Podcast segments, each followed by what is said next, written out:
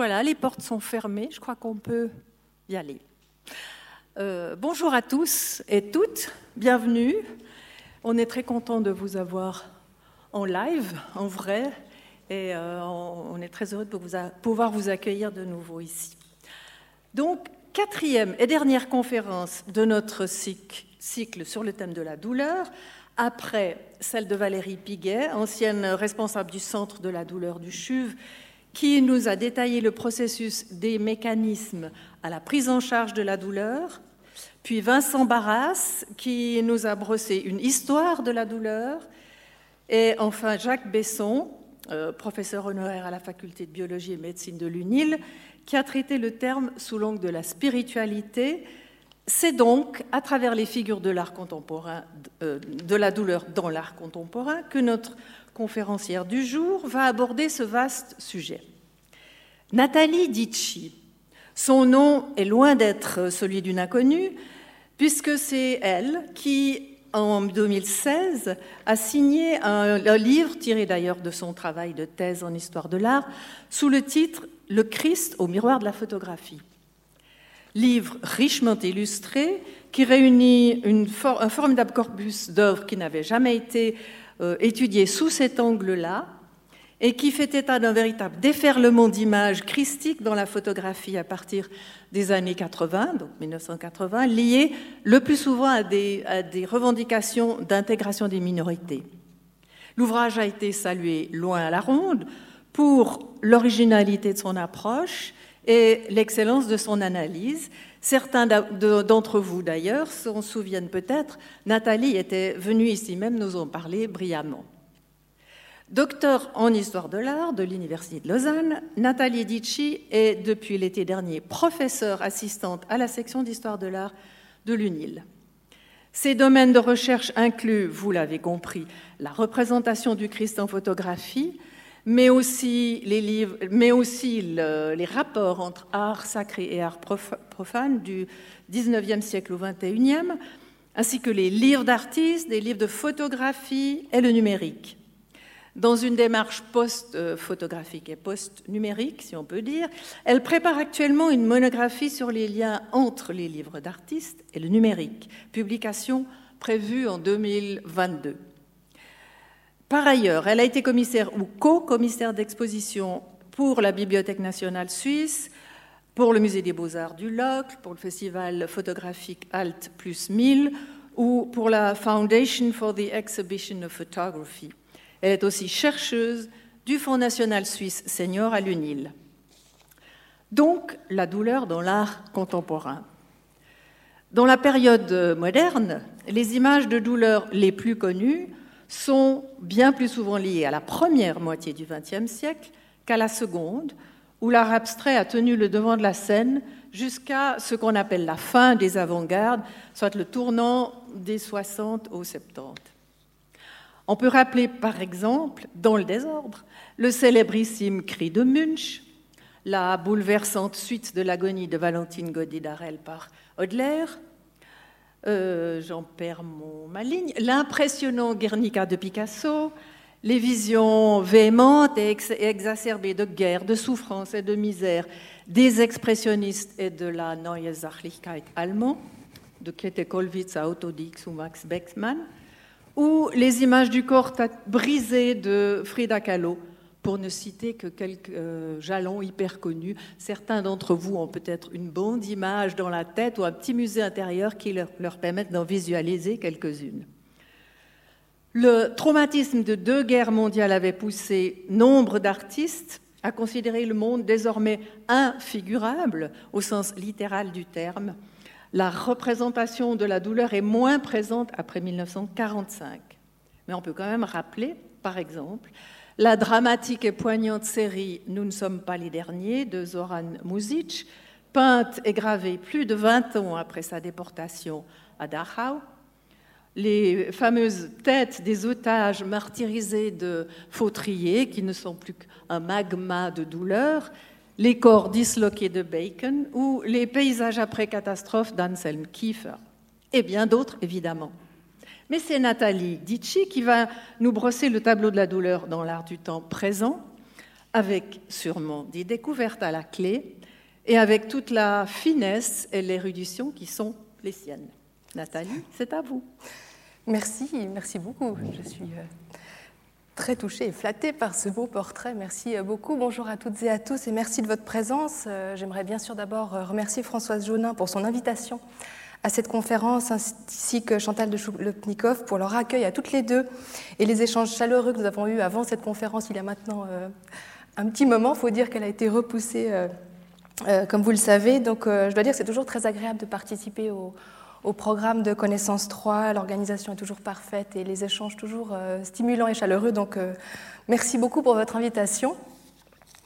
Euh, comme l'a dit Françoise Jonin, c'est une conférence qui devait avoir lieu en, février dernier, mais comme vous le savez, la situation sanitaire en a décidé autrement et je me réjouis vraiment qu'elle ait lieu finalement en présentiel.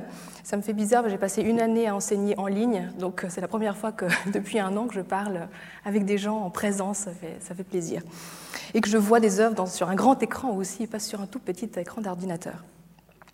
Alors, lorsque Françoise Jaunin m'a contacté pour me proposer de, donner une conférence euh, autour des représentations de la douleur dans l'art contemporain, il était clair pour moi que j'allais envisager euh, cette question en l'étudiant dans ses rapports à l'iconographie chrétienne, vous l'aurez compris pourquoi, et euh, effectivement ayant étudié pendant de longues années les représentations du Christ dans la photographie contemporaine.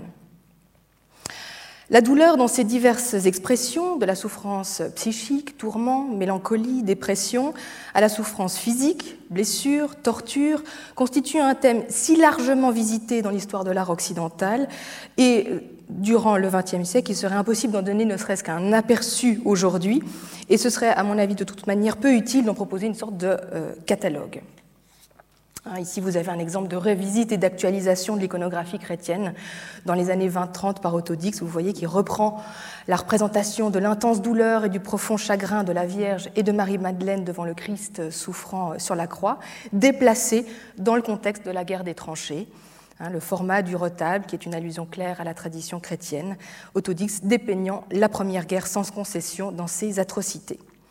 Ce que j'aimerais faire aujourd'hui, c'est me pencher en particulier sur les modèles iconographiques chrétiens dans leur déploiement de gestes et d'expressions de douleur, et les manières dont ces modèles sont réinvestis dans l'art contemporain, en partant d'un travail récent réalisé par l'artiste et photographe afro-américain John Henry, la série Stranger Fruit, qui décline des portraits de mères afro-américaines et de leurs fils dans des poses qui reproduisent le motif iconographique chrétien de la Pietà.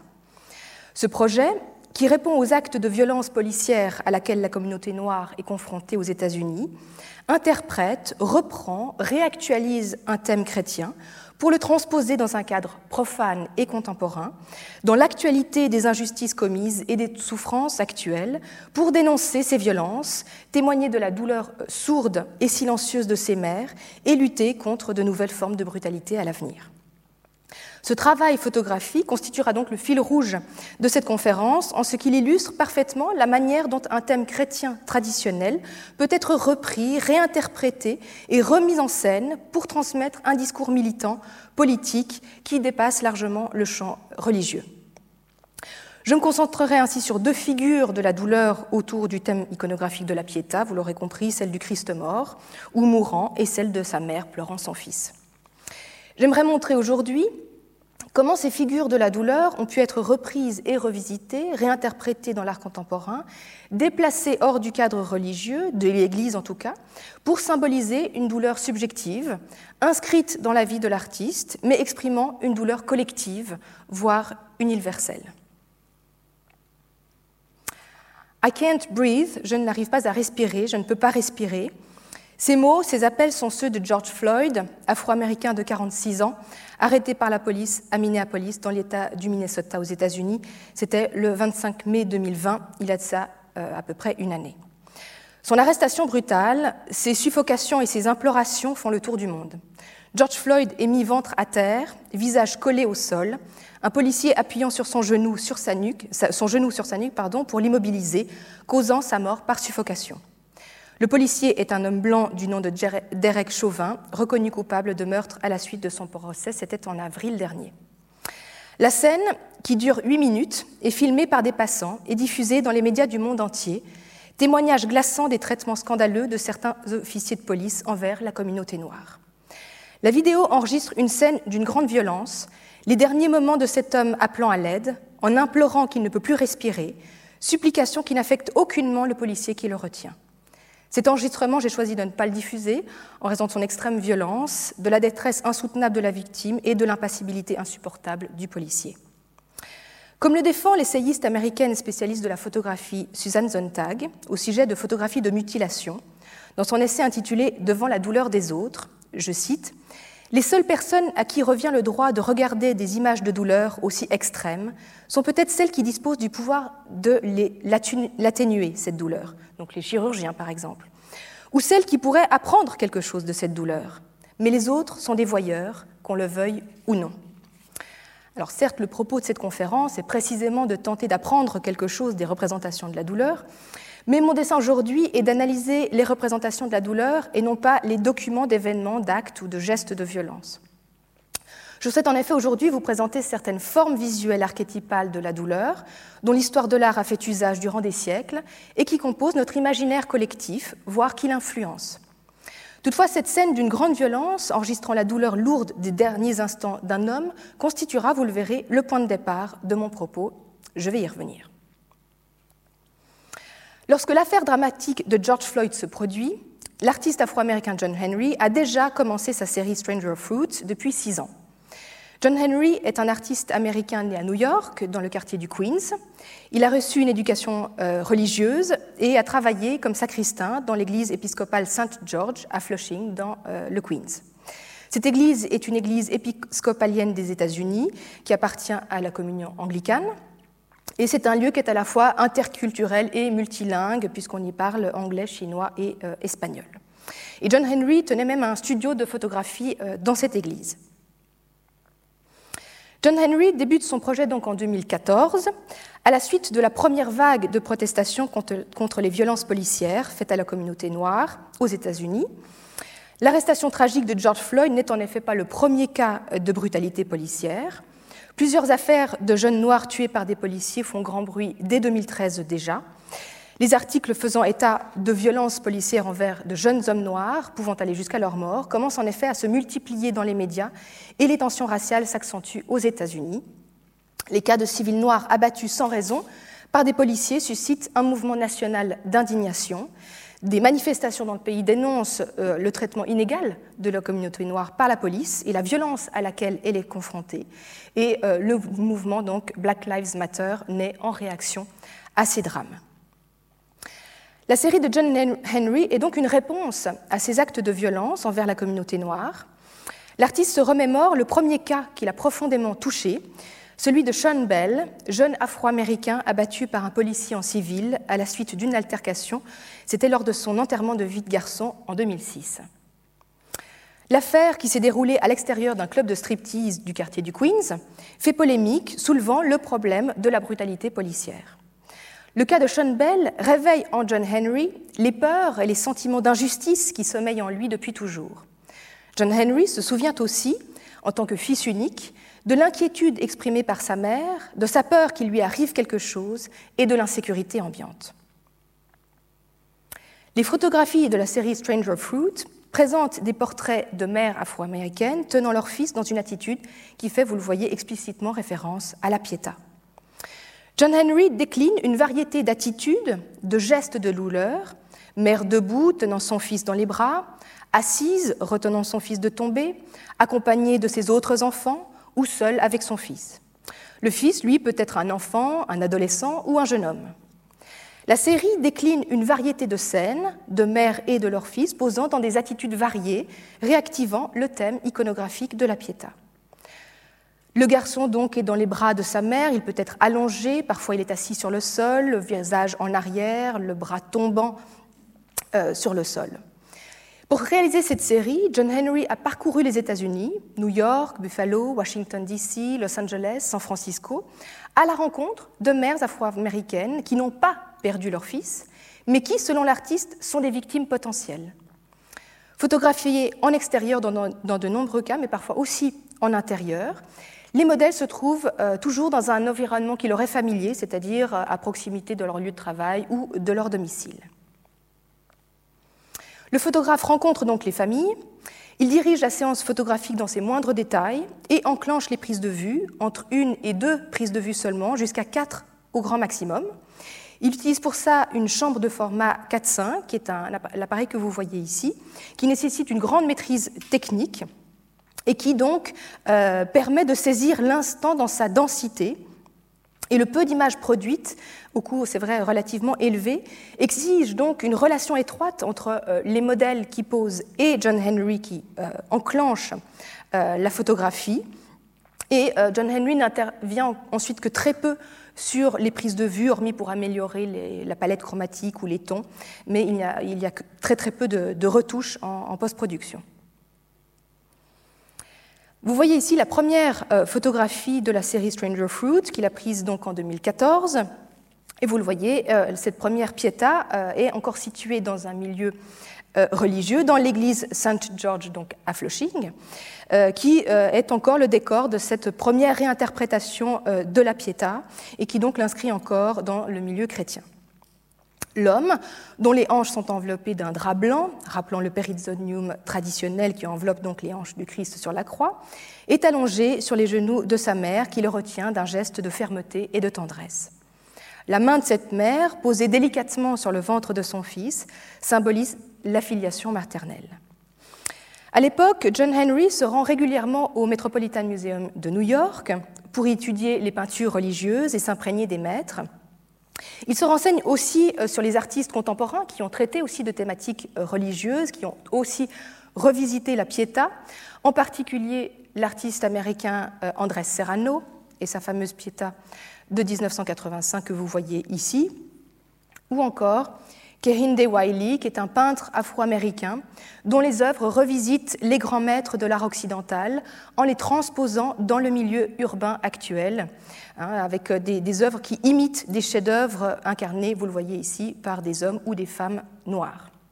Donc sur euh, cette œuvre euh, intitulée Sleep, vous voyez qu'il reprend un tableau d'Annibal Carache, une Pietà, dont il a repris l'attitude du Christ mort, hein, le geste de la main posée sur le flanc, le bras retombant sur le sol, le corps allongé.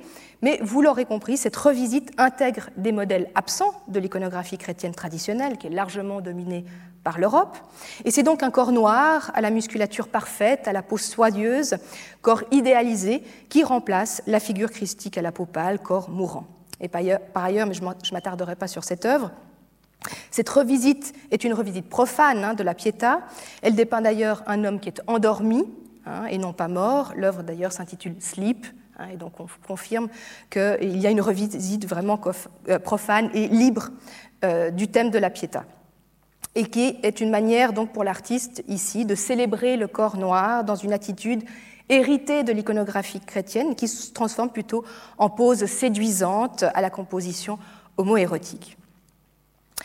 John Henry, euh, vous l'aurez donc compris, n'est de loin pas le seul à empoigner une scène chrétienne telle que la Pietà pour la réinterpréter dans le champ profane et actuel et en réinvestir la symbolique.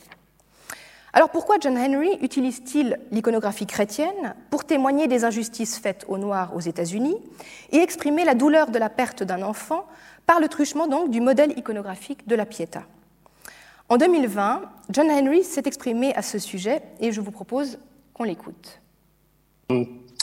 You know, I grew up in a church, and you know, I worked in this church where I made the first image uh, for many years, and you know, there was something that really stood out to me about the audio from George Floyd, and it was you know truly heartbreaking hearing him, you know, face down in the pavement, screaming out, "Mama, Mama," and you know, me thinking about church and thinking about my mother and, you know, just that upbringing, all that, that, that immediately translated to, my God, my God, why have you forsaken me?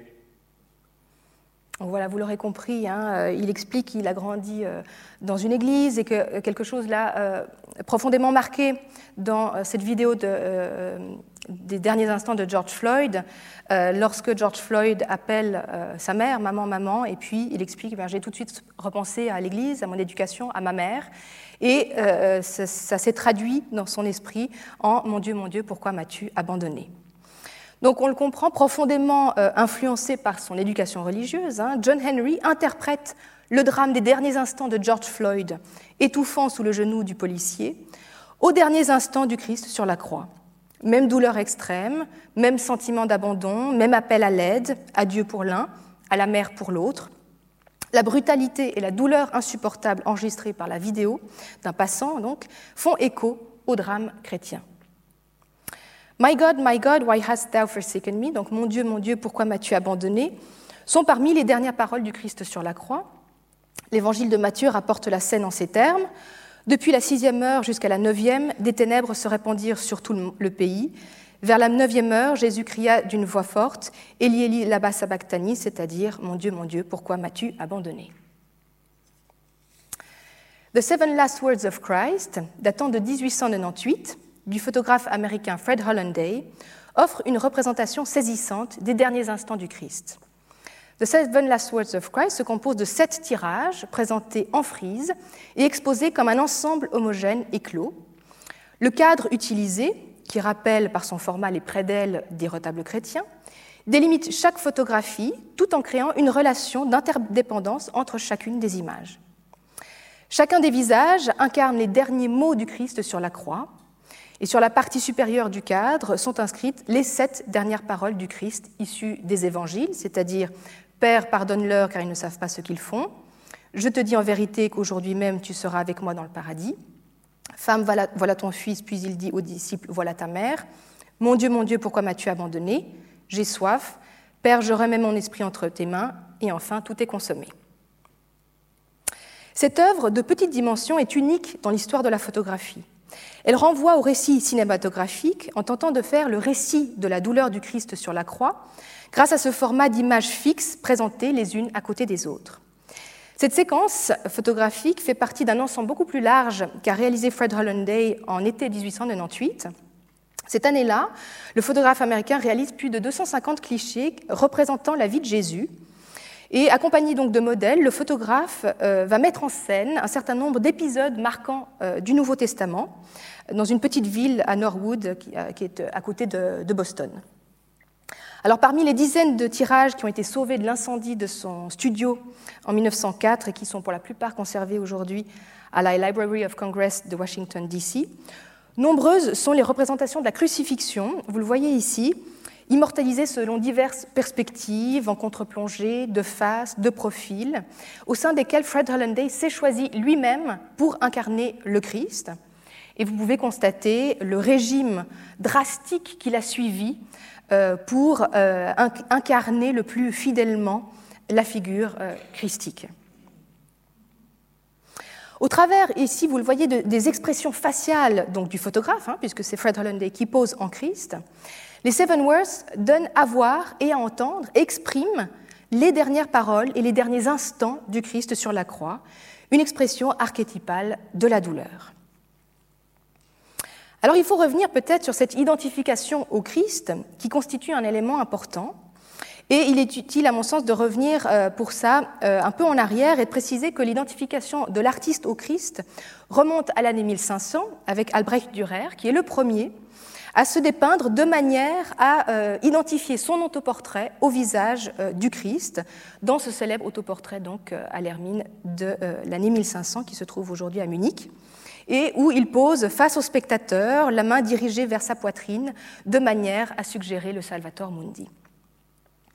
Dürer inscrit de cette manière son autoreprésentation dans la tradition de la vera icône, de l'image achéiropoïète, c'est-à-dire non faite de main d'homme, une image miraculeuse, suggérant par là que son art est dérivé de Dieu. Alors il faut attendre le, XIXe siècle pour que de nouvelles occurrences identificatoires se produisent. La figure du Christ est convoquée alors comme un alter ego de l'artiste par plusieurs peintres, une figure qui exprime souvent l'incompréhension, le manque de reconnaissance vécu par les artistes de l'avant-garde. Ainsi, par exemple, l'artiste belge James Ensor revisite-t-il à de nombreuses reprises l'iconographie chrétienne en l'intégrant dans son environnement personnel? Le sentiment d'injustice et la souffrance créée par les critiques négatives que recevait son travail euh, à l'époque euh, s'intensifient à la fin des années 80 et euh, vont le mener justement à s'identifier au Christ. Et dans l'œuvre que vous voyez ici sur le PowerPoint, intitulée Le Calvaire, ou sort en croix de 1886, sort prend la place du Christ sur la croix. Hein, il a également modifié l'inscription INRI, vous le voyez en sort, qui le désigne donc formellement euh, sur la croix, identifiant ainsi très clairement la substitution opérée par l'artiste et l'interprétation très personnelle qu'il donne au calvaire. Son calvaire, à lui, c'est celui de l'artiste donc incompris. Ses bourreaux, ce sont les journalistes et les critiques d'art, dont l'un, euh, Édouard Fétis, est dessiné euh, transperçant le flanc du peintre. Ici, je ne sais pas si on voit ma... Oui, on voit ma souris. Hein, il est ici. On voit d'ailleurs sur le drapeau son, son nom qui est inscrit. Donc vraiment une crucifixion actualisée où se distinguent dans la foule aussi des contemporains de l'artiste qui viennent euh, assister à sa crucifixion. Voilà encore un autre exemple euh, de James Ensor dans Le Christ et les critiques. C'est à nouveau le visage du peintre qui donne corps à l'Ekehomo. La scène donc qui relate la présentation de Jésus à la foule après la flagellation, hein, lorsque Pilate annonce Voici l'homme, Ekehomo, est interprétée ici de manière profane, de manière subjective, et devient la présentation de l'artiste par les critiques. Ce sont deux critiques en fait qui sont placées donc euh, des deux côtés du peintre, qui deviennent des traîtres, hein, qui entraînent l'artiste euh, au supplice. Alors, en véritable amateur de masques hein, et de, de, dramaturgie, Ensor met en scène ici la persécution qu'il vit, la douleur psychique vécue euh, dans la chair, de la réception hostile que reçoit son art, euh, à l'époque. Et il s'entoure ici des deux critiques les plus virulents. Édouard Fétis, donc de nouveau lui, c'est celui qui a le chapeau haute forme et qui tient donc la, corde autour euh, du cou du peintre, et Max Sulzberger, qui est l'homme de l'autre côté, avec ses lunettes rondes et ce nœud papillon. Et Ensor se tient donc entre ces deux critiques et se présente en martyr moderne et profane, martyr de son art. Donc au XIXe siècle, la figure du Christ est utilisée, est utilisée comme un moyen d'expression de l'artiste maudit, hein, euh, visage de la marginalisation ressentie par les artistes, qui euh, euh, renouvelle le langage artistique. On en trouve chez Paul Gauguin, chez Ensor bien sûr, Kokoschka ou Chillet notamment. Plus récemment, la figure du Christ a été réinvestie par des artistes expérimentant des formes d'exclusion. Vous avez ici un exemple de l'artiste américain Ron Assi, qui a été élevé dans un milieu pentecôtiste euh, fanatique et qui a, utilisé, euh, qui a réalisé de nombreuses performances dans lesquelles il soumet son corps à, la douleur, à la douleur extrême. Ronassi est séropositif depuis 1986 et son travail artistique euh, porte vraiment sur cette réappropriation du corps en repoussant les limites de la souffrance physique. Je ne vous montre pas d'autres il y aurait d'autres euh, photographies de son travail, mais c'est pas facile à, regarder tant euh, il va loin dans justement ces limites de la, de la douleur. Euh, la figure de Saint Sébastien dans son travail revient très souvent, puisque Saint Sébastien illustre ce corps contaminé hein, par la maladie, par le malade du sida, ce corps qui pourrit, qui est hanté par la mort. Donc Saint Sébastien est une figure identificatoire qui revient très souvent chez Renassi, mais la figure christique aussi sert d'alter ego, comme visage donc de la douleur du malade qui se sait euh, condamné. Et vous avez ici euh, une œuvre qui euh, est une photographie de l'artiste américaine Catherine Opie, qui a pris en photo donc Renassi que vous voyez ici assis nu, euh, qui pose donc en martyr du sida, avec ce corps euh, tatoué, retenu par un acteur noir donc qui, qui, retient son, son, corps de tomber.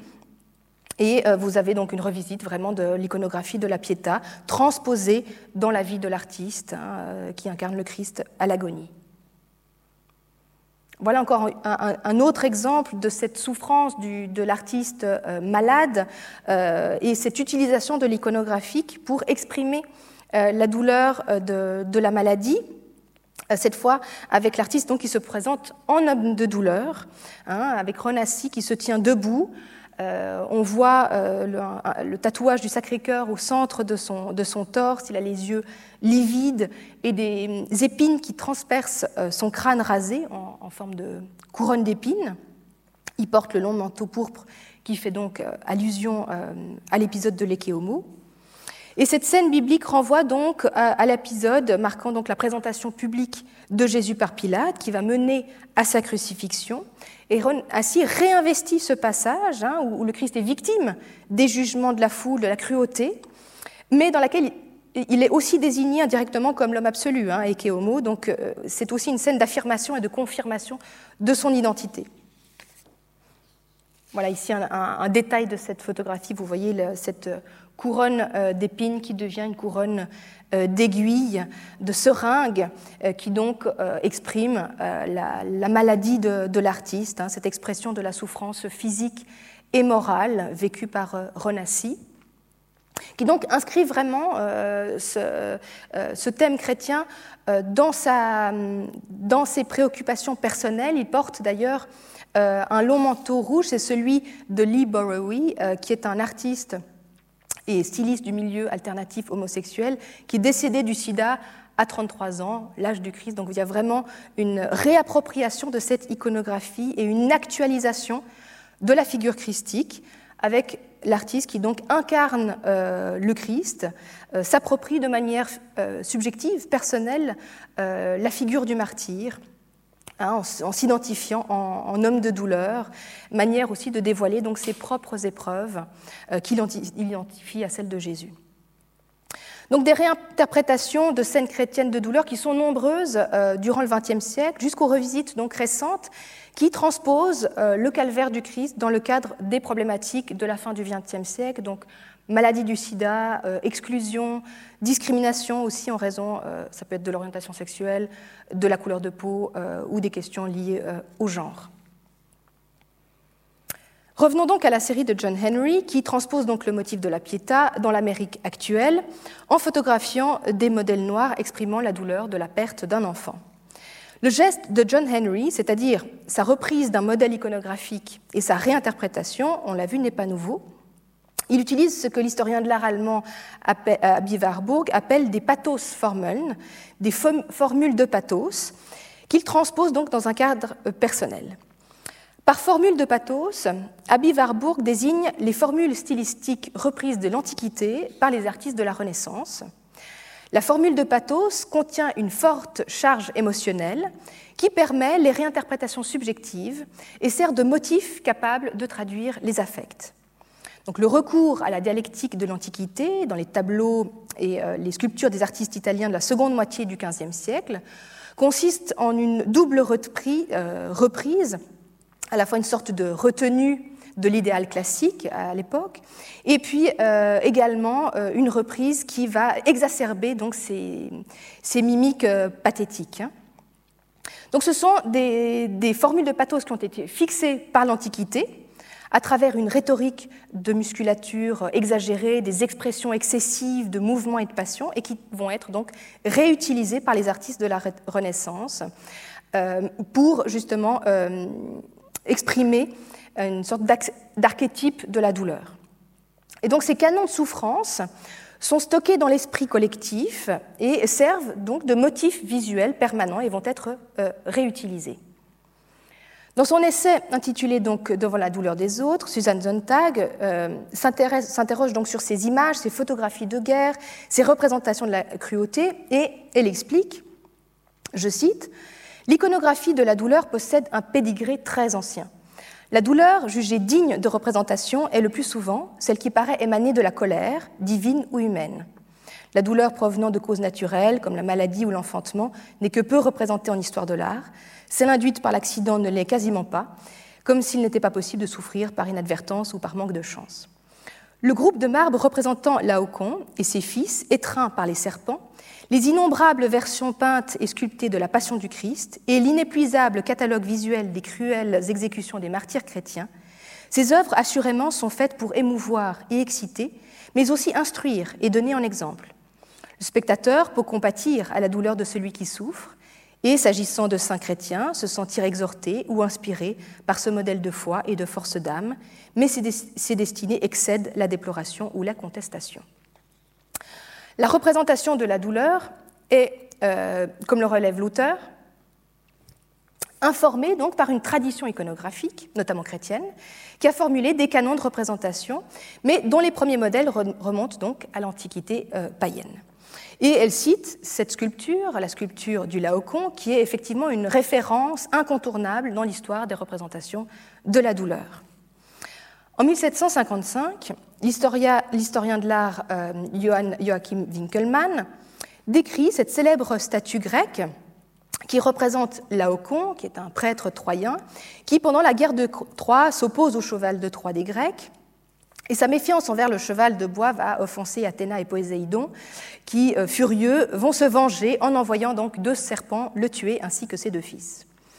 Et cette sculpture donc montre Laocon en train de se débattre, hein, mordu au flanc par euh, un serpent, euh, entouré de ses deux fils, qui donc exprime l'intense douleur de l'attaque une œuvre qui est considérée comme une œuvre vraiment exemplaire de l'idéal classique et de cette question de la représentation de la douleur. Alors je cite Winkelmann. Cette âme se lit sur le visage de Laocoon, et pas sur le seul visage, au milieu des plus violentes souffrances. La douleur qui se révèle dans tous les muscles et les tendons du corps et qu'on croit presque ressentir soi-même, sans examiner le visage ou autre partie, à la seule vue du ventre douloureusement contracté, cette douleur ne se manifeste pourtant par aucune fureur dans le visage, ni dans l'attitude générale. Laocon ne pousse pas des cris horribles, comme le Laocon que chante Virgile. L'ouverture de la bouche ne le permet pas. Il s'agit plutôt d'un gémissement angoissé et oppressé. Alors, à la suite de cette analyse hein, par Winkelmann en 1755, l'écrivain euh, Lessing va se pencher aussi sur cette expression euh, de la statue du Laocon, et cette bouche entr'ouverte qui gémit, et dans son fameux texte de 1766, intitulé Laocoon, Lessing analyse les traits du visage de la sculpture grecque euh, antique. Alors le texte de Virgile décrit que le prêtre troyen euh, Laocon, je cite, pousse jusqu'au ciel des cris affreux. Et pour Lessing, cette bouche grande ouverte, qui sera effectivement adoptée par euh, Munch bien plus tard, hein, dans son célèbre cri, eh bien, pour Lessing, à l'époque, cette bouche euh, grande ouverte ne peut être montrée pour des raisons esthétiques. Hein. le trou que formerait une bouche béante, une tache en peinture et en sculpture un trou, ne saurait répondre aux exigences du beau que se donne toute œuvre d'art.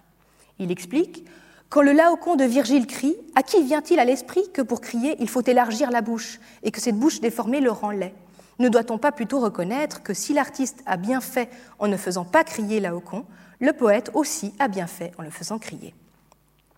Donc l'analyse de Lessing répond à celle qu'en donne Winkelmann, qui célèbre donc le génie de l'artiste, qui a réussi, au travers de l'attitude du Troyen, son corps donc qui se tord et son visage qui se crispe, non seulement à évoquer avec force la douleur vécue, mais aussi à susciter le sentiment du beau. Je cite Winkelmann, là où l'artiste a placé la plus grande douleur, se trouve aussi la plus haute beauté. Laocon gémissant de douleur, le Christ sur la croix s'en remettant à Dieu, photographie du Christ en croix par Fred Hollanday, dessin de Durer du Christ mort. L'historien de l'art, Stephen F. Eisenman, remarque que l'art occidental a cherché, depuis l'Antiquité, à esthétiser la douleur. Citant notamment le Laocoon, l'auteur constate que ce type de mise en scène n'est pas rare dans l'histoire de l'art, je le cite, L'esthétisation, l'érotisation et la rationalisation hellénistique de la douleur et de la souffrance constituent le début d'une formule artistique de pathos. Donc, à mon avis, ici, dans cette représentation unique donc, de Fred Hollanday, hein, des derniers instants du Christ sur la croix, il y a à la fois l'expression de la douleur du Christ en croix et une référence évidente à la douleur exprimée par la statue hellénistique du Laocoon. Frappée par les images des prisonniers d'Abu Ghraib qui ont été révélées en 2004 et les scènes de torture qu'elles dévoilaient, l'historien de l'art donc Eisenman, que je viens de citer, décrit le choc de l'identification qu'il a ressenti, expliquant que ces images de torture de prisonniers de la guerre d'Irak lui rappelaient, je cite, des sculptures et des peintures d'un passé lointain, comme si ces prisonniers avaient posé, comme dans un tableau vivant, à la manière des esclaves attachés de Michel-Ange, évoquant des saints martyrs dans des églises baroques. Les photographies de ces prisonniers irakiens torturés à Abu Ghraib par des militaires américains, à l'image de celui que vous voyez ici en cagoulé, sont ainsi spontanément associées à la figure du martyr, au Christ, par la familiarité visuelle que la scène engendre. Cette ressemblance, cette familiarité, cette association à la culture artistique, qu'Eisenman appelle l'effet Abu Ghraib, est également frappante dans de nombreuses images de presse. Il semble en effet que l'influence de l'iconographie chrétienne, héritée de la, Renaissance européenne en majorité, hein, soit telle qu'elle s'impose à la fois dans le domaine de l'art contemporain et dans les photographies journalistiques. Il est vrai que plusieurs photographies de presse relatant des drames ont été interprétées comme des lamentations ou des piétas. La photographie de Georges Mérillon, que vous voyez ici, d'un jeune militant de l'indépendance du Kosovo mort entouré de sa famille en 1990, a été comparée à la déploration et surnommée la Pietà du Kosovo.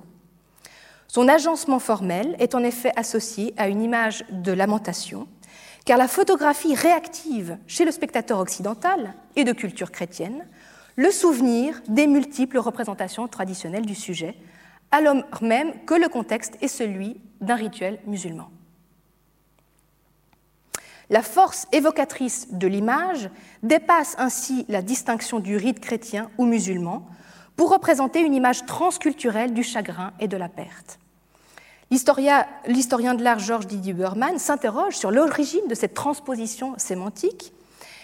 Je le cite Qui donc a substitué au factuel de la légende initiale cette dimension iconographique et culturelle, voire cultuelle? Il rapporte ensuite l'anecdote suivante.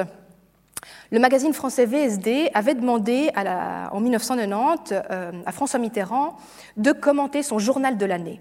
Et euh, l'ancien président décrit alors cette photographie de, de, Mérillon en ces termes, je cite, Comment ne pas penser à une toile de Mantegna ou de Rembrandt? La colère et la douleur ont toujours le même visage. La photographie de Mérillon ne fait pas que montrer un fait authentique, elle représente aussi, de manière symbolique, la figure du martyr et celle de la Mater Dolorosa. La photographie prise par Hossein Zaurar que vous voyez ici, dans la cour de l'hôpital de Tsmirli en Algérie, on est le 23 septembre 1997, au lendemain d'un massacre de la guerre civile, a aussi été comparé à une piéta. Le conflit fait 600 morts dans la petite ville de la banlieue d'Alger. Hossein Zahorar, qui est donc photojournaliste, se rend à l'hôpital où les blessés sont transportés et où les familles attendent, inquiètes, euh, d'avoir des nouvelles euh, des leurs. Sa photographie est diffusée l'après-midi même et sera publiée dans la plupart des journaux européens le lendemain, ainsi que dans certains quotidiens américains. Surnommée ultérieurement la Madone algérienne, la photographie d'une femme assise par terre en pleurs, déchirée de douleur et consolée par une autre qui s'avance vers elle, évoque formellement le chagrin de la Vierge et de Marie-Madeleine au pied de la croix. La douleur particulière de cet anonyme est comparée à celle atemporelle de la Madone, censée incarner l'archétype de la mère pleurant son fils. L'année de sa publication, donc en 1997, la photographie reçoit le World Press Photo.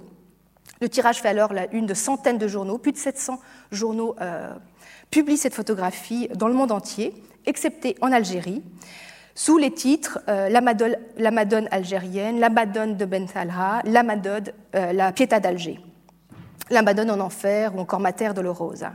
Donc les légendes et les titres des journaux vont ajouter une signification symbolique au document qui avait pour dessein de témoigner du euh, massacre à Bentalha. La femme d'ailleurs de la photographie, il s'agit d'Oumsaad, n'apprécie guère cette transposition interprétative. Je la cite Quand j'ai retrouvé les miens morts, je me suis sentie très mal et on m'a demandé de sortir. Dehors, je me suis évanouie. C'est là que la photo a été prise. Moi, je suis algérienne, musulmane, fille de martyr. De pardon. Je ne veux pas être comparée à une Madone, qui est une chrétienne, pas une musulmane. Alors, en Algérie, la photographie de Zaourar a été mal reçue, elle a été comprise vraiment comme une dépossession de la culture musulmane, comme une sorte de prise en otage chrétienne et eurocentrée.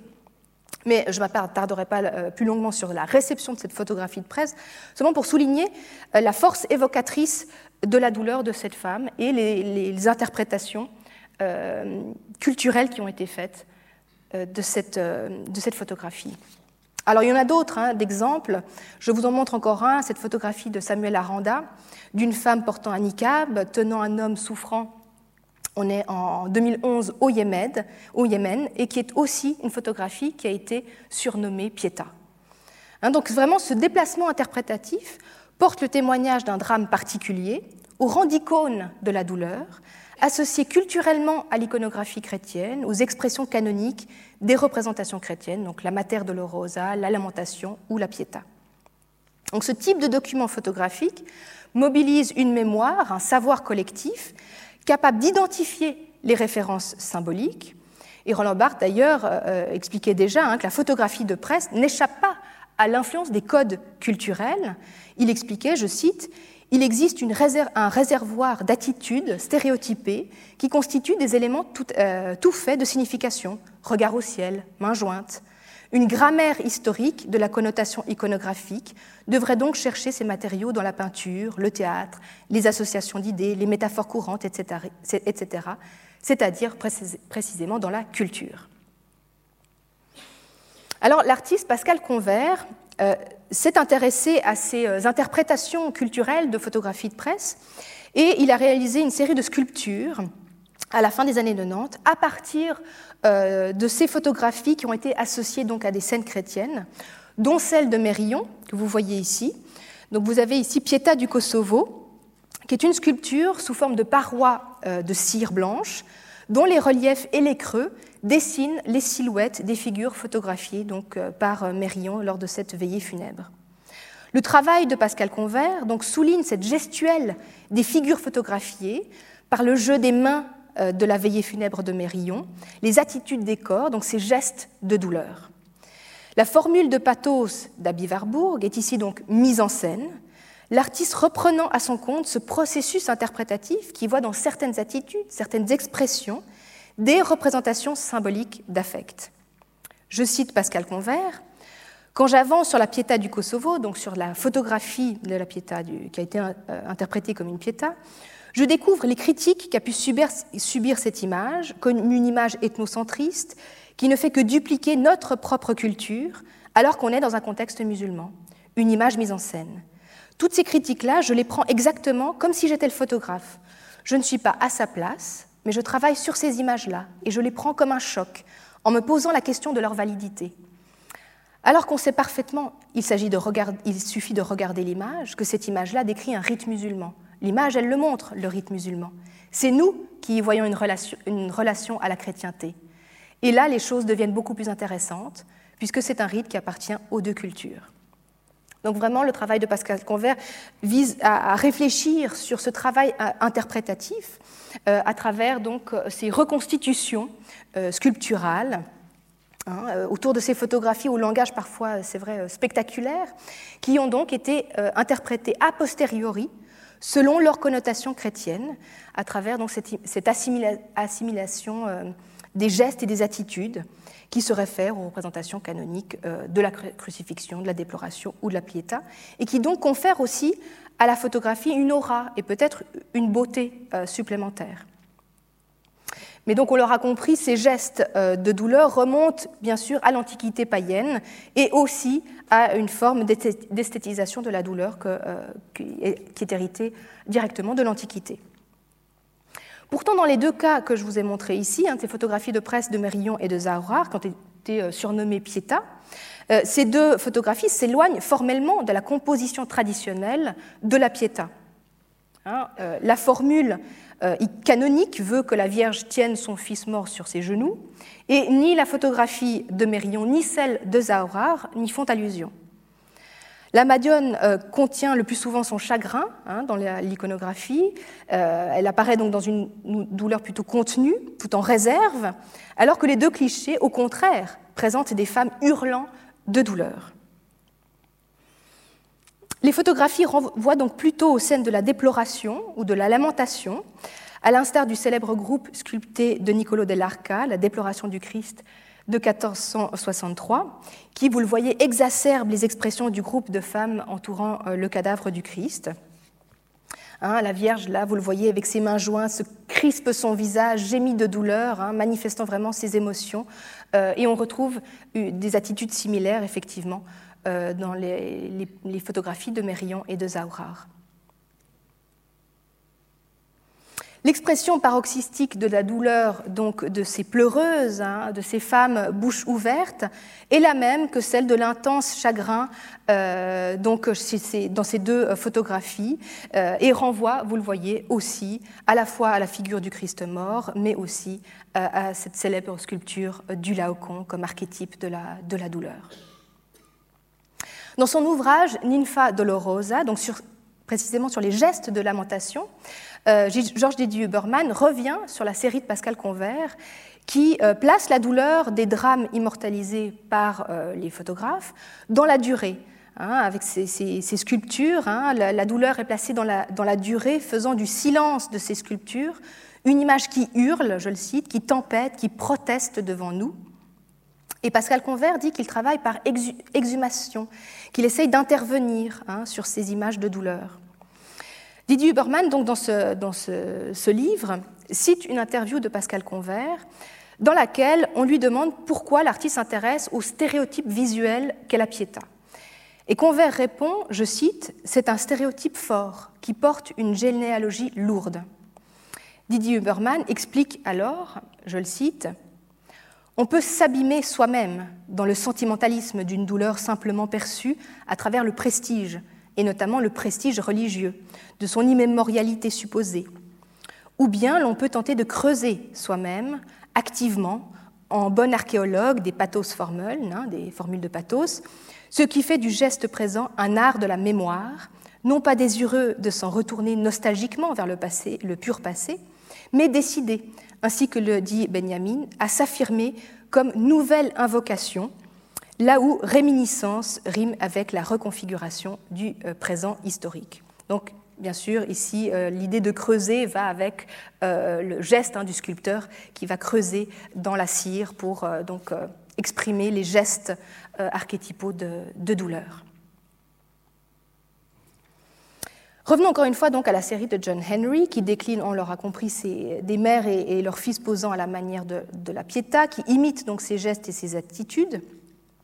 Mais donc, à la différence de Pascal Convert, John Henry ne reconstitue pas un drame pour l'explorer dans sa profondeur gestuelle et temporelle.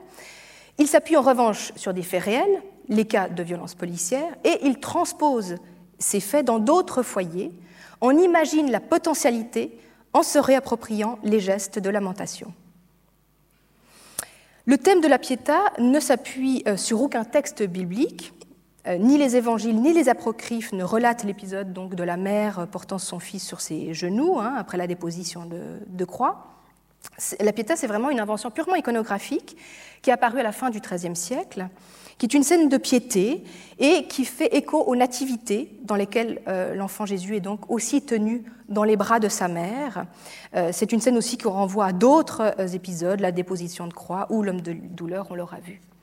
Mais il y a vraiment une sorte d'écho vous le voyez ici euh, dans ces deux œuvres de, Hans Memling, euh, entre d'une part la scène de la Vierge à l'enfant, euh, ici c'est la Madone allaitante, hein, une scène de tendresse, et puis d'autre part la scène de l'homme de douleur, de la Pietà, donc, où il, est à nouveau dans les bras de sa mère, où elle le, retient, et ici, originalité de Memling, l'homme.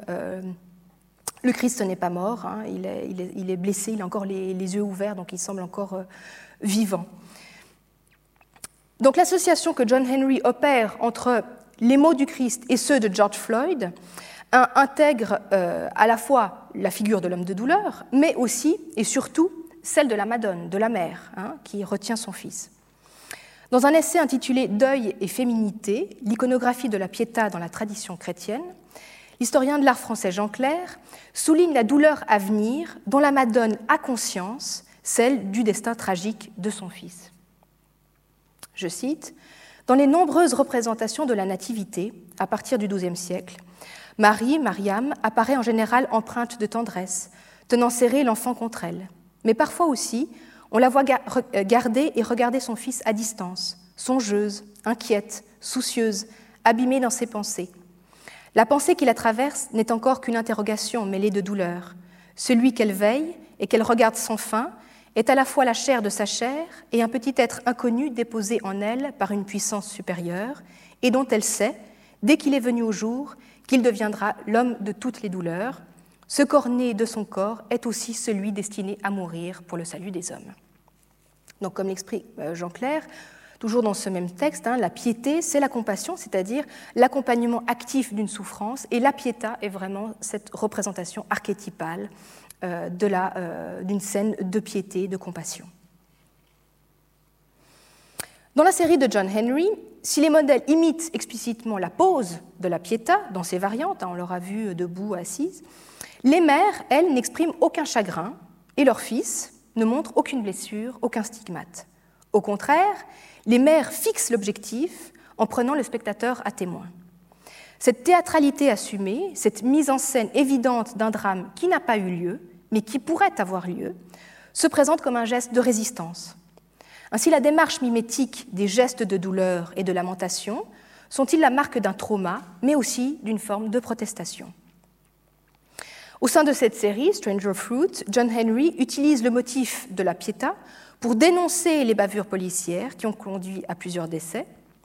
Et cette utilisation de la piéta comme une formule iconographique qui permet d'exprimer une problématique actuelle qui dépasse la religion, mais qui traite de, euh, préoccupations plutôt euh, sociales ou politiques, se retrouve dans un grand nombre euh, de travaux, en particulier depuis les années 90.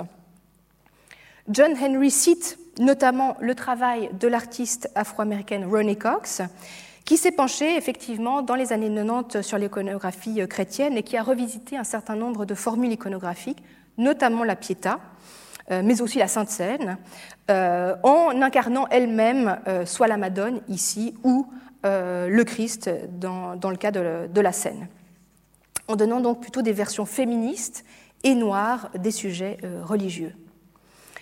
Sa série, donc, euh, qui date du milieu des années 90, euh, a des titres qui, débutent toujours par Yo Mama, qui provient de, l'argot, et euh, adapte donc les, scènes chrétiennes à la culture de sa communauté, dans un geste à la fois de protestation, mais aussi d'inclusion, qui vise à intégrer des corps invisibles ou très peu représentés dans la tradition chrétienne, alors même que la communauté afro-américaine est souvent très croyante. Ici, donc dans Yomamas Pieta de 1996, euh, elle pose en Madone, euh, c'est donc l'artiste que vous voyez ici, assise, tenant sur ses genoux un Christ euh, de type africain à l'agonie, qui est une reprise très claire et évidente de la célèbre sculpture de Michel-Ange. René Cox a reçu une éducation catholique et elle explique donc qu'il y a très peu d'images qui lui ressemblent dans la tradition euh, chrétienne. Et ce besoin donc de se projeter dans des figures chrétiennes euh, qui euh, lui ressemblent, eh bien, c'est à, partir de cette observation qu'elle décide de réaliser des images, des œuvres où elle va incarner elle-même le Christ ou la Madone, dans le but justement d'intégrer les personnes de couleur, et les femmes dans ces scénarios. Voilà encore un autre exemple euh, où c'est euh, René Cox que vous voyez ici se tenir debout euh, fièrement, nue. Elle porte l'enfant Jésus qui est incarné par son fils. À ses pieds, le petit Jean-Baptiste est agenouillé et sa grippe, vous le voyez à l'une de ses jambes. Et cette présence de la photographe hein, tient du désir de réclamer une place de choix en tant que femme et en tant qu'artiste. la nudité aussi dans son travail est un moyen pour elle de promouvoir le corps féminin et le corps noir et d'assumer aussi le pouvoir de séduction du corps féminin euh, noir. Euh, et, donc, elle s'octroie un certain nombre de libertés quant à la tradition iconographique, euh, ici, bien sûr. Donc, au sein de ce travail, René Cox ne propose pas sa présence, elle l'impose, hein, ce que manifeste aussi son attitude hiératique, déterminée, son visage qui défie le spectateur, hein, qui marque son autorité, son indépendance et sa liberté. Et ici, le titre The Sequel, qui signifie conséquence, suite ou séquelle, traduit la position de l'artiste face aux oppressions subies. A une manière d'évoquer les séquelles endurées par les femmes noires et la lutte pour leur intégration, qui, est ici euh, qui en est ici la réponse euh, visuelle. Donc vraiment un regard de, défi que l'on va retrouver dans la série de John Henry, un même regard de défi, de détermination, de euh, prise à témoin aussi du spectateur, euh, ce regard de ces mères qui nous fixe en tant, que regard, en tant que regardeur, qui capte notre attention, qui nous retient et nous demande de réfléchir au drame qui se joue sans détourner le regard. Henry a été influencé par le visage de la Madone qu'a peinte Bougreau en 1876, où, vous le voyez, la Vierge adopte un, regard troublant qui interpelle le spectateur.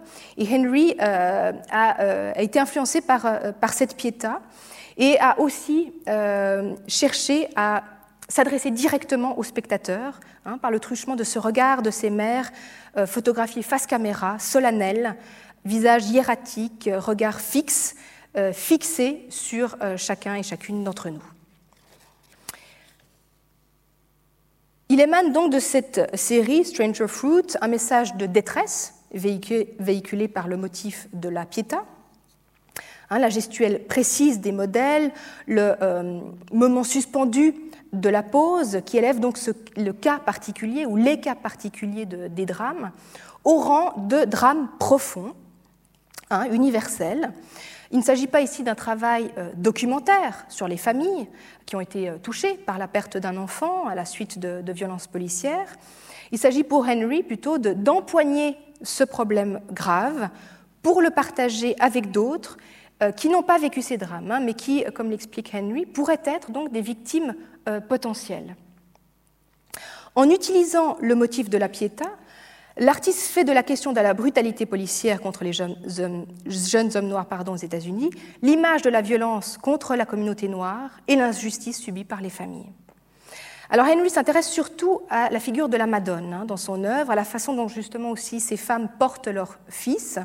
Il explore cette relation entre la douceur et la solidité du geste protecteur d'une mère et la fixité, voire l'accusation qui émane euh, du regard. Donc on l'aura vu, la série de John Henry reflète la situation des Afro-Américains aux États-Unis, ce sentiment de perte et d'insécurité que ces drames euh, provoquent au sein des familles. Le titre de la série, Stranger Fruit, fait allusion à une chanson de Billie Holiday, Strange Fruit, dont les paroles euh, sont reprises en fait d'un poème euh, qu'a écrit Abel Meropol en 1937 à la suite du lynchage de deux Afro-Américains, Thomas Shipp et Abraham Smith, euh, ça avait eu lieu à Marion, dans l'État euh, de l'Indiana, le 7 août 1930.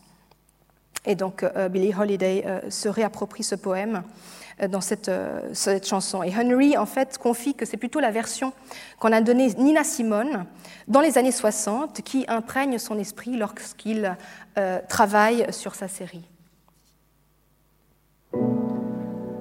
Southern trees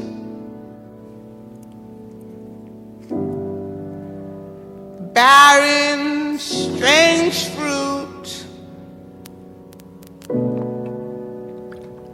blood on the leaves, and blood at the roots.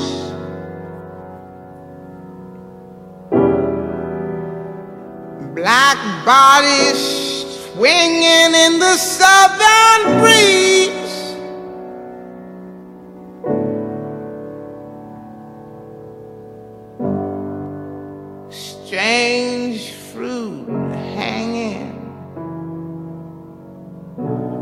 Poplar trees.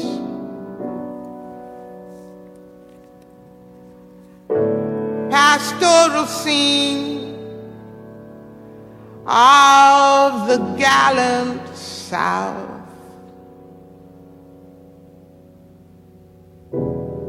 Them big bulging eyes and the twisted mouth.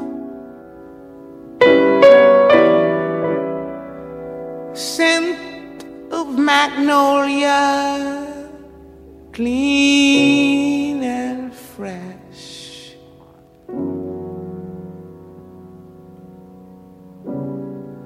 Then the sudden smell of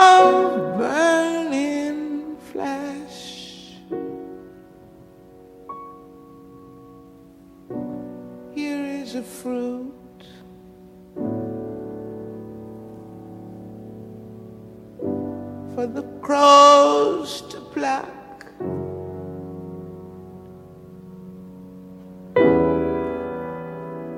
For the rain to gather, for the wind to suck, for the sun.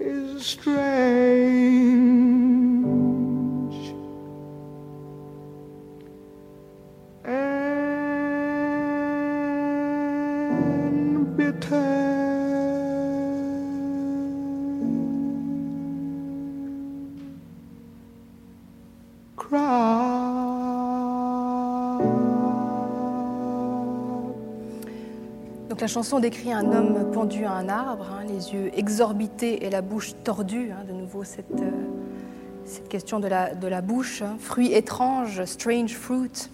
Un titre largement popularisé par la chanteuse de jazz, un message de protestation contre les supplices et les exécutions dont les Noirs sont euh, victimes.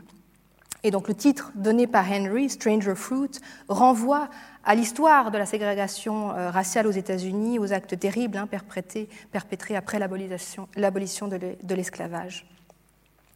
L'artiste raconte qu'il découvre euh, un ouvrage, l'ouvrage d'un artiste et auteur américain, L.I. Keynes, intitulé I Remember Daddy, qui est paru en 1999, et qui est un poème qui relate la traite des Noirs. Et euh, ce poème était lu sous forme audio à la New York euh, Historical Society où Henry euh, se trouvait. Et donc, sur l'écran de l'ordinateur hein, où était lu ce poème, une œuvre de Likins illustrait le poème. C'est celle que vous voyez sur mon, PowerPoint, intitulée Fruits of Our Labor de 1994, euh, qui témoigne donc des lynchages qui ont eu lieu aux États-Unis, ces corps pendus, euh, dépeints en ombre ici, flottant dans l'espace rose clair, où seules quelques branches, hein, vous le voyez, horizontales, sont, dessinées. Ces formes longilines, traces des crimes commis, incarnent aussi des larmes versées, douleurs de la communauté afro-américaine qui perdurent. Stranger Fruit signifie donc pour John Henry que les lynchages existent toujours sous une autre forme, celle de la brutalité policière, des vies perdues, cette fois dans les rues euh, américaines. En conclusion, donc, la série Stranger Fruit du photographe américain John Henry donne un visage particulier de la douleur, un visage inscrit dans la tradition iconographique chrétienne, l'artiste s'appuyant sur les gestes et les attitudes du modèle iconographique de la Pietà, référence largement partagée, spontanément comprise et identifiée, que le regardeur soit chrétien ou non d'ailleurs, hein, qu'il soit croyant ou non. Et donc cet usage de la Pietà, ce motif, euh, qui ne s'appuie donc, on l'aura vu, sur aucun euh, extrait textuel, hein, sur aucun texte, qui est une pure invention visuelle, permet d'exprimer la douleur de la perte, celle vécue par la Madone, la mère, tenant dans ses bras son fils, le fils. Et donc c'est une convention visuelle, une invention iconographique, euh, une image emblématique de la douleur que John Henry reprend à son compte pour témoigner de douleurs potentielles, non pas de drames vécus, de tragédies passées euh, de, ces, modèles, hein, mais de drames possibles, de traumas, hein, de douleurs lancinantes et menaçantes, celles donc de l'insécurité et de la peur que les violences du passé et celles actuelles ne se produisent encore. C'est donc une série qui s'inscrit dans la tradition iconographique chrétienne pour la transposer dans la société actuelle et les inquiétudes de l'artiste, une exploration artistique et photographique de la Pietà comme une formule euh, iconographique de la douleur contemporaine, puisqu'en utilisant le motif de la Pietà, il mêle l'universalité du message au cas particulier de ces familles, il singularise autant qu'il élève chaque photographie au rang de témoignage général.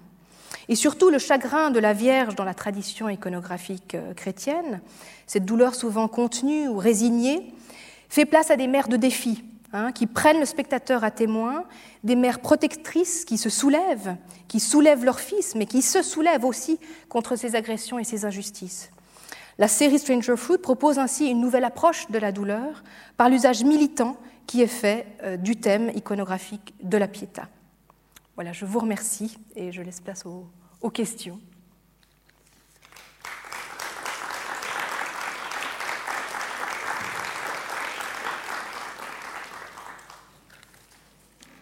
Merci. Merci Nathalie, c'était passionnant et très troublant, toutes ces réappropriations, détournements, recyclage d'images. Euh, voilà, comme, Nathalie l'a dit, la place est aux questions. Qui souhaite en poser une? Le micro va venir vers vous.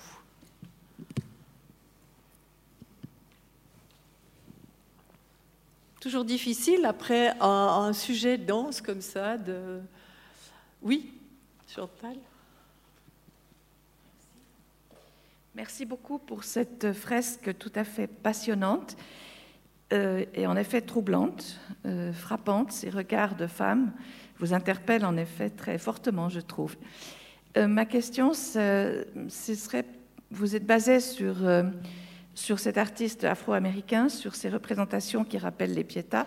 Est-ce que vous connaissez d'autres représentations liées à la douleur dans l'art européen, par exemple, contemporain, et qui ne soient pas liées à des représentations liées au, à la chrétienté oui, alors euh, moi je me suis intéressée à, en fait, à cet usage de l'iconographie chrétienne, mais euh, il existe des manières, euh, bien d'autres manières effectivement de représenter la douleur. Il y a, je crois même c'est maintenant, une grande exposition autour de ces questions grief and grievance par le regretté N. qui, qui était un grand curateur noir autour de ces questions en fait euh, aux États-Unis, hein, je crois que c'est à New York en ce moment, euh, où vous avez très peu, voire peut-être même pas, de reprise de l'iconographie chrétienne, mais où la douleur est exprimée de manière euh, très différente, hein, et aussi à, la fois douleur et protestation. Souvent, ça va, enfin, c'est le thème aussi de cette exposition. Mais moi, ce qui m'intéressait, c'était vraiment de travailler là-dessus, mais effectivement, c'est pas du tout généralisé. Euh, pas du tout.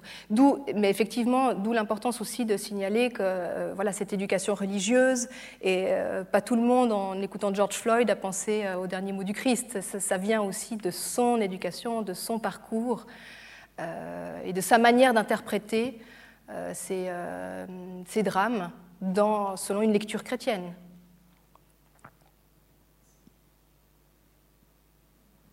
Moi, j'aurais envie de vous demander, Nathalie, euh, par rapport à la Madone algérienne, vous avez dit que ça a mhm. été reproduit dans les journaux du monde entier, sauf en Algérie. Mhm. Est-ce que parce que justement c'était trop connoté par la lecture occidentale et chrétienne que ça n'a pas passé la rampe là-bas? Oui, il y a eu des. C'est vraiment une. Euh, il y a eu toute une polémique autour, effectivement, de de la lecture par les journaux en fait, hein, parce mm. que il faut savoir que le photojournaliste il envoie sa, sa photographie avec une légende qui est une légende factuelle.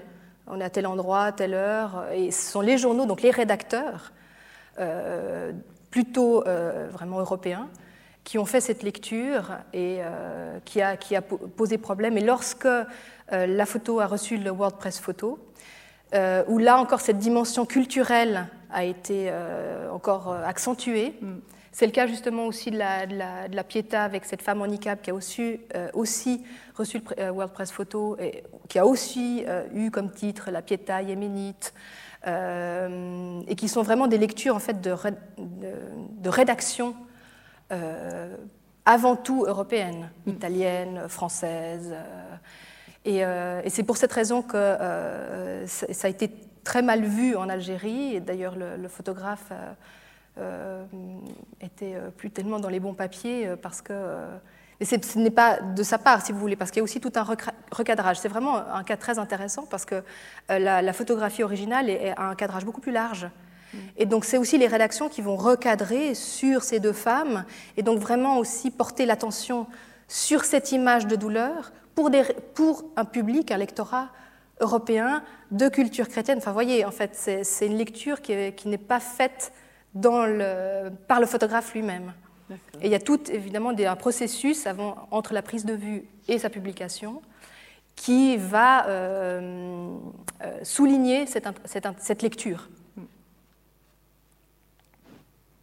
Qui souhaite prendre la parole?